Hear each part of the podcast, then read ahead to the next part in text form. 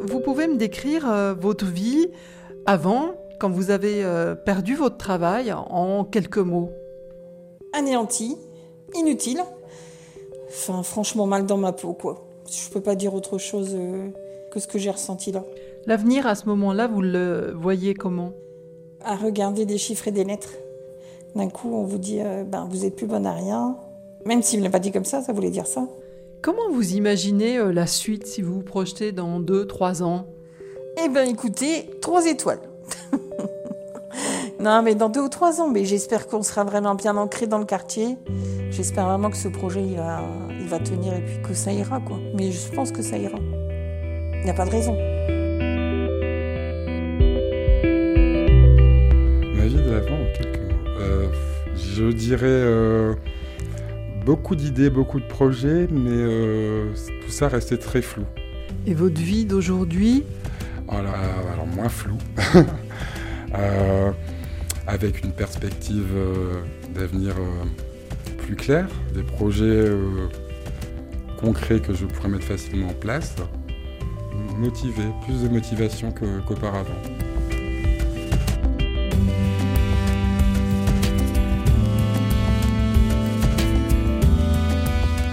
S'appelle Anthony Cyclingue, elle s'appelle Marie Depray. Il se lance dans la restauration et le design de meubles, l'upcycling.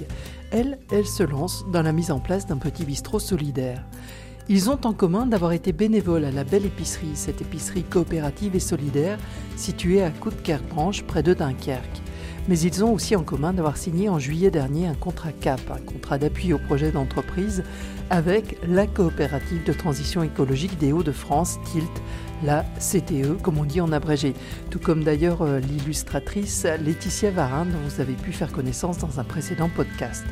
Tous expérimentent le revenu de transition écologique pensé par Sophie Swaton, présidente de la fondation Zoein. Deuxième volet de ce podcast autour de la belle épicerie.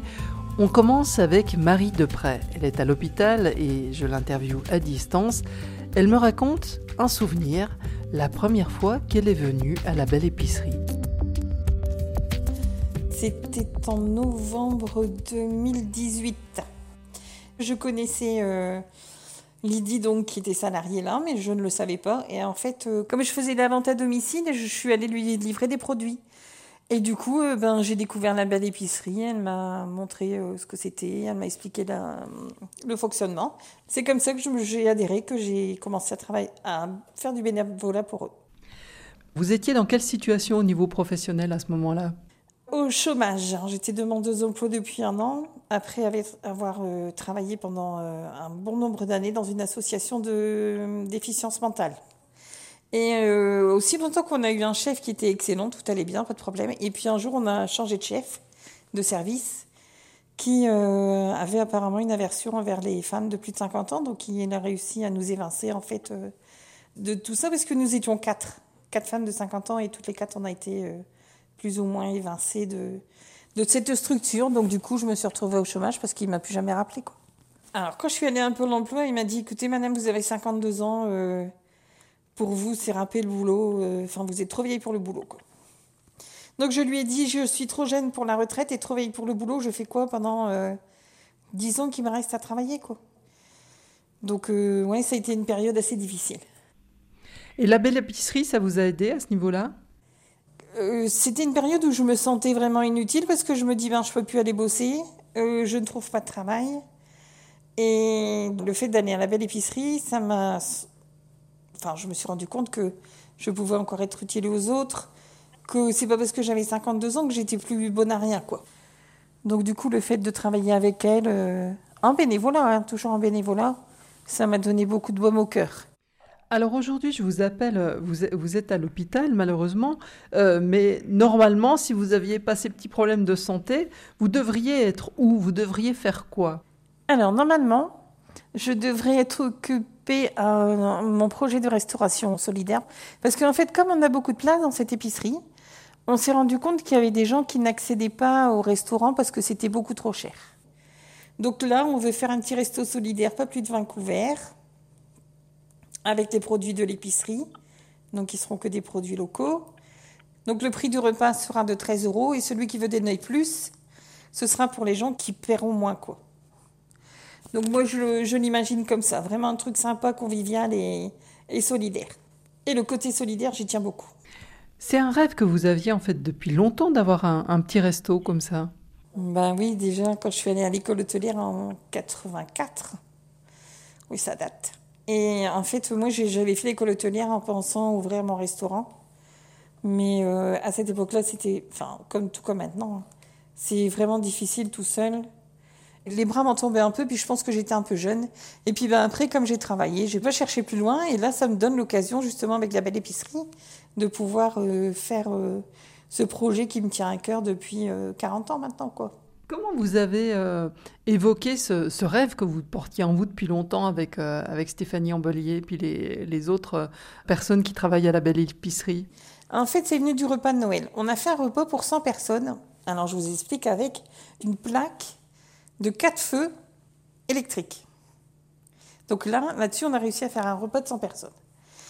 Qui, euh, ben, dès qu'on mettait un autre truc en route, euh, ça pétait. Donc on avait toujours des, coupures de courant. Enfin, ça a été franchement euh, galère pour nous, pour les cuisiniers, etc. Mais les clients, ils ont été super. Nos clients, les adhérents, puisque c'est un repas entre adhérents, ils ont été super conquis, euh, franchement, ils ont adoré. Euh, et c'est eux qui nous ont donné un peu euh, cette idée de, de faire un petit resto ou, ou de temps en temps de faire d'autres repas. Quoi. Mais on s'est dit qu'on ne referait plus jamais un repas de 100 personnes avec quatre plaques électriques. Quoi. C'était trop difficile. Vous avez eu un problème d'infection au staphylocoque. Ça fait combien de jours que vous êtes hospitalisé là? 34 jours aujourd'hui. Samedi, je vais faire les courses. Le dimanche, je suis à l'hôpital, quoi. J'ai rien compris. Et puis, je vais en avoir pour un moment, quoi. Mais bon, voilà, c'est que ça devait être comme ça, j'en sais rien. Je vais le prendre comme ça. Et ce projet de, restaurant solidaire, ça représente quoi pour vous maintenant? Ben, beaucoup de choses, en fait. C'est un peu ça qui me fait avancer, là. Ça me permet d'y penser, ça me permet de faire plein de choses, en fait. Je pense au menu, etc.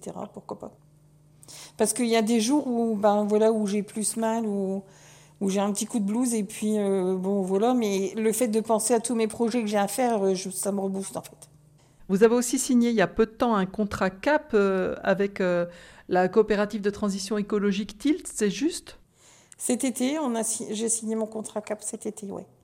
Quand on veut monter un projet comme ça, j'ai l'impression que c'est tellement compliqué que si on n'a pas de gens qui nous aident au moins un minimum, ça peut pas aller quoi. En tout cas pour moi. Bon, je sais qu'il y en a qui sont capables de le faire, mais moi, je n'étais pas capable de le faire si j'avais pas une aide derrière moi. Euh, quoi, si jamais euh, j'ai un problème, que je sais que je peux compter sur quelqu'un qui va m'aider. Du coup, ça m'a permis de rencontrer Laetitia brièvement et puis de savoir que je vais pouvoir bosser avec elle. Bah, du coup, j'ai rencontré Anthony, de savoir que je vais pouvoir bosser avec eux. C'est vraiment ce côté, euh, ce côté-là, où coopérative, où on peut tous aider les uns les autres et et voilà quoi, ça j'avais bien apprécié. Est-ce que vous avez déjà une idée euh, à quoi ça pourrait ressembler, ce petit restaurant euh, solidaire, euh, la déco, les tables? Vous l'imaginez comment? Alors, moi, je l'imagine un peu comme un petit estaminet. Après, on est dans le nord. Je, pense que vous connaissez en Suisse, vous n'avez pas du tout. Franchement, je vais vous dire, ça me dit pas grand-chose. Il faut que vous me décriviez. Alors, un petit estaminet, c'est vraiment déjà que des produits de la région ah, dans les estaminets, on ne cuisine que des produits de la région, mais on met des petits jeux flamands en fait.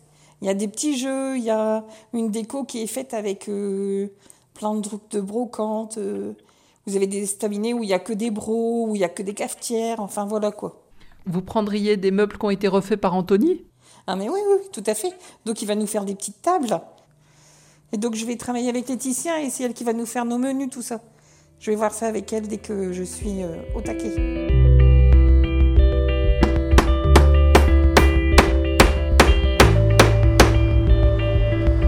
Alors on est ici euh, dans la belle épicerie, le local euh, où sont euh, déposés les, paniers, les légumes.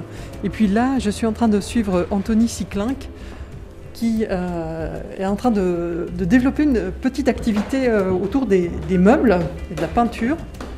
On monte un petit escalier et on arrive. Alors on voit déjà des, tables, des sculptures, des toiles. Là, c'est votre, euh, votre atelier de peinture? Oui, voilà, du coup, ici, c'est plus euh, la partie, entre guillemets, artistique et déco que je développe euh, via mon activité. pouvez nous montrer un des, tableaux les plus récents ou ce que vous avez fait? que j'ai fini, c'est les deux là. Ce sont les deux là, les deux, portraits d'oiseaux. ce qu'il faut préciser, c'est que vous avez toute une formation au niveau des beaux-arts. Oui, c'est ça. C'est mon arrivée à Dunkerque en 2012. Euh, c'est justement pour ça. Je, suis arrivé ici aux Beaux-Arts, à l'ESA. Et donc voilà, j'ai fait 4 ans là-bas. je suis diplômé euh, d'une licence. Euh, ben ensuite, j'ai voulu chercher un travail en, rapport avec ma formation artistique. sur Dunkerque, j'ai pas forcément trouvé ou vraiment des petits jobs très temporaires.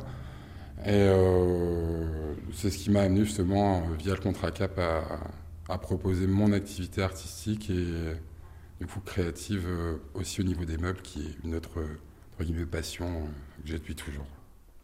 Ça, c'est des toiles recyclées, c'est ça? Celle-là Ça, c'est une toile que j'ai récupérée. Euh, on, vient de voir euh, les, derniers tableaux que vous avez finis, et puis devant nous, sur un chevalet, il y a, une toile blanche. Euh, elle est particulière, cette toile, vous ne l'avez pas achetée en magasin comme ça? Alors non, c'est une toile que j'ai récupérée il y a deux ans, au moins, je pense. En tout cas, le, châssis. Et là, il y a quelques jours, j'ai enlevé l'ancienne toile qui était vraiment abîmée. Il y avait des coups de, le couteau était craqué, tout ça était vieille, sûrement une vieille toile qui était entreposée dans un grenier ou une cave. J'ai récupéré aux encombrants. Et je garde les châssis justement, par économie, ça me permet justement de juste euh, réappliquer une toile par-dessus. Et la toile vient d'un gros bout de tissu en lin que j'ai euh, chez moi, et du coup qui me permet de, de créer mes propres toiles euh, au format divers et variés, comme ici on a des, petits des petits cadres, on a des gros cadres. Et, donc euh, j'ai commencé à récupérer des toiles. Euh, alors au début c'était euh, dans la famille, chez des amis qui avaient des, vieux cadres qui ne servaient plus, ou, justement les encombrants, les brocantes, en chinant. Mmh. Et je me suis vite rendu compte que ça coûtait beaucoup moins cher de, faire ça que d'acheter une, toile vierge en boutique. Du coup, le côté euh, écologique, euh, ouais, voilà, ça a apparu comme ça aussi. En fait, ça se conjugue bien avec les, économies aussi, c'est ça, Le côté économique et écologique, euh, il y a que, j'allais dire, il y a qu'une syllabe qui les sépare, et c'est vrai que je m'en rends compte maintenant, quoi. Alors, une de vos autres passions, c'est justement la restauration de meubles. Là, vous avez un autre local, c'est ça Alors, je vais vous suivre, on, va se déplacer. On quitte ici le. On doit être un peu. Ah là, là, bah oui, là on voit. Euh, C'est un petit guéridon que j'ai récupéré en vidant une maison avec un ami justement qui lui a son activité de, déménagement et il vide des maisons euh, pour des successions, etc. Et euh, il y avait une maison justement pas loin, juste la rue située ici derrière. Et il m'a dit, bah, tu récupères ce que tu veux. du coup, j'ai récupéré ce que je voulais. Et là, il y a un petit guéridon qui était bien verni et bien abîmé avec le temps que j'ai complètement relooké en, en, y mettant une tête de Bambi dessus. Et ne me demandez pas pourquoi, c'est venu comme ça. Quoi.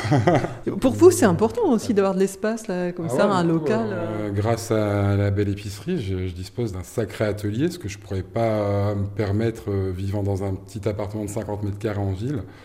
Et ici, du coup, j'ai un immense atelier et j'ai un deuxième atelier où il y a aussi de la place pour travailler mes meubles. Du coup. Alors, on y va, allez, au départ, via le second atelier. Je vous suis. On reprend les escaliers.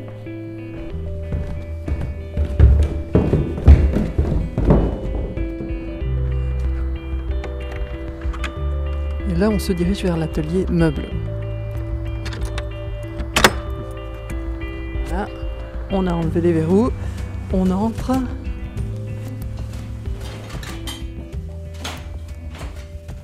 il y a du bois absolument partout.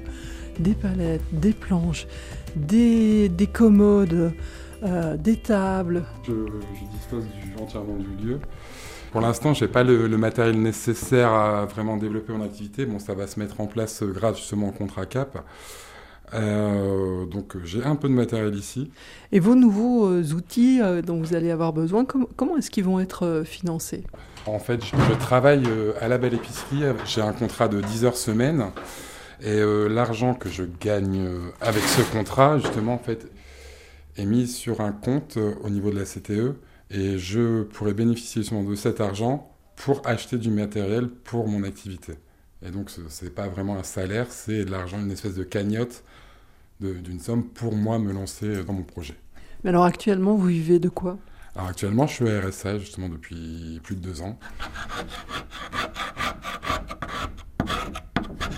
Euh, Anthony Cyclinck, quand vous avez franchi pour la première fois les, portes de cette ancienne église, la Belle Épicerie, euh, vous aviez l'idée déjà de créer votre propre business? Ah non, pas du tout. J'ai appris à, connaître euh, les gens qui étaient au sein de cette épicerie, les bénévoles, les salariés, et de fil en aiguille, des discussions qu'on a eues, des réunions, des projets qu'on menait avec l'épicerie, et du développement de l'épicerie, puisque quand je suis arrivé il y a plus de deux ans, l'épicerie était un peu un stade...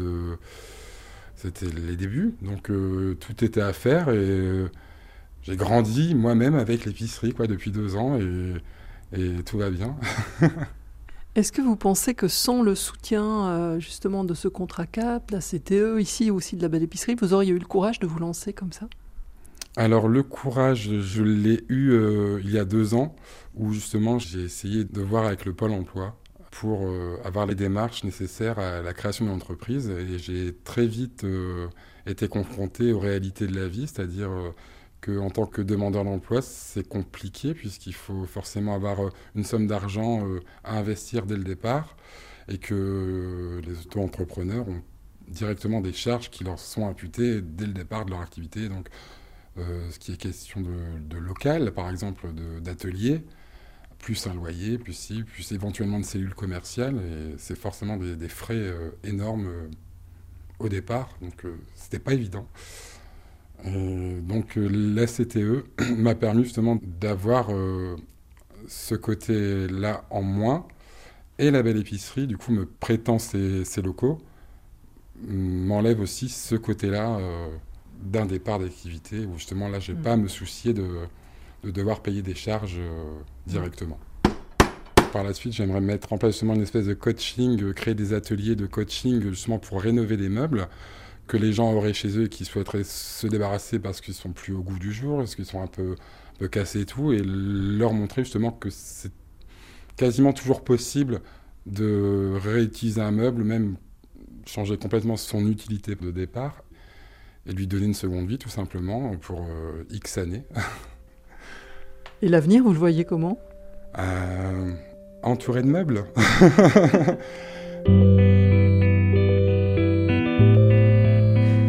Stéphanie Ambelier, c'est pas un peu gonflé de pousser euh, des personnes qui ont déjà du mal à s'intégrer euh, dans le marché salarié vers l'entrepreneuriat Qu'on voit les exemples de, Marie et d'Anthony? Ben, Peut-être. Mais en fait, ce qui compte, c'est qu'ils apprennent à compter sur leurs compétences et sur leurs propres forces. Et c'est plutôt là-dessus qu'on travaille. Et ça, c'est un boulot qu'on peut pas. Enfin, en tout cas, il faut, il faut peut-être cheminer là-dessus pour pouvoir de nouveau être salarié aussi. Euh, enfin, moi, j'ai vécu un petit peu l'expérience et je peux dire que si, enfin, d'avoir eu des gens qui croient en moi et qui pointent euh, principalement mes qualités plutôt que mes défauts, ben, en fait, ça m'a vachement aidé à avancer. Là, on a la chance aussi d'être dans un cadre assez sécurisé, puisqu'on travaille avec la coopérative qui est vraiment hyper bienveillante euh, et qui est vraiment dans cette dynamique de soutenir des personnes pour se sortir de la précarité. Donc, Là, l'idée, c'est d'être vraiment dans une dynamique euh, positive euh, et d'arrêter un peu de focaliser sur euh, ce que les gens savent, savent pas faire, là où ils, ont, ils manquent de compétences, etc. Mais plutôt vraiment de, miser et de mettre le paquet sur ce qu'ils savent faire. Et après, le reste suit, en fait. Et qu'est-ce qui est le plus compliqué finalement? C'est d'aider quelqu'un à, croire en lui, à croire en ses capacités ou de trouver du financement? Ça, c'est pas mal. Ça se situe pas au même endroit. Euh, mais c'est vrai que le, chemin est plus long pour euh, permettre aux, personnes de croire en elles, effectivement, euh, parce que ça fait trop longtemps qu'on leur dit qu'elles sont pas capables. ben, rien que quand on, voilà, elles ont déjà fait plein de recherches d'emploi, etc., qui ont été infructueuses, on leur dit systématiquement ce qui va pas. Donc oui, pour qu'elles changent ce regard sur elles-mêmes, effectivement, ça prend, ça prend un certain temps. Mais l'avantage qu'on a ici, c'est qu'on fait ensemble. Donc on a des preuves matérielles qui sont irréfutables et qu'elles ne peuvent plus ignorer. Voilà. Et c'est ça l'intérêt euh, finalement de ce projet. Et euh, Quand vous dites on fait ensemble, ça veut dire euh, ils commencent à travailler comme bénévoles à la belle épicerie, ils voient qui arrive, etc. Bah oui, voilà, et de leur montrer, ben regarde, euh, t'arrives à gérer euh, 20 producteurs, d'aller négocier, de leur dire c'est ça, t'as géré une situation de stress qui était franchement difficile, il y a plein de gens qui auraient pas supporté, tu l'as fait haut la main et, et bravo quoi. Enfin voilà, du coup là on a des preuves et c'est à partir de là qu'on travaille en fait. On se concentre sur du concret. Si vous vous projetez dans, allez, dans 10 ans, Oui. ça serait quoi euh, toute cette dynamique que vous avez autour de la belle épicerie?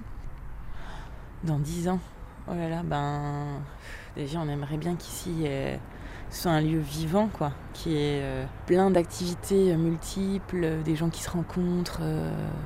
Moi je ne veux pas trop projeter, hein, c'est les personnes elles-mêmes qui portent leurs projets, hein, euh.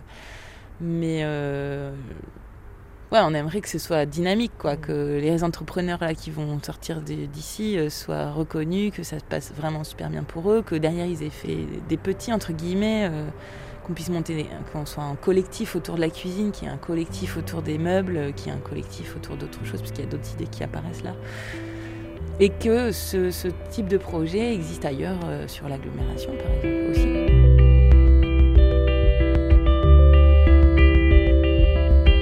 Stéphanie Ambelier, coordinatrice de La Belle Épicerie.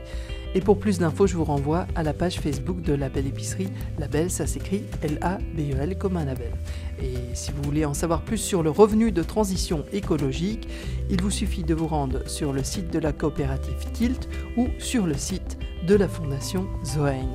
Fin de ce podcast signé Catherine Erard. Likez, partagez et abonnez-vous. Bye bye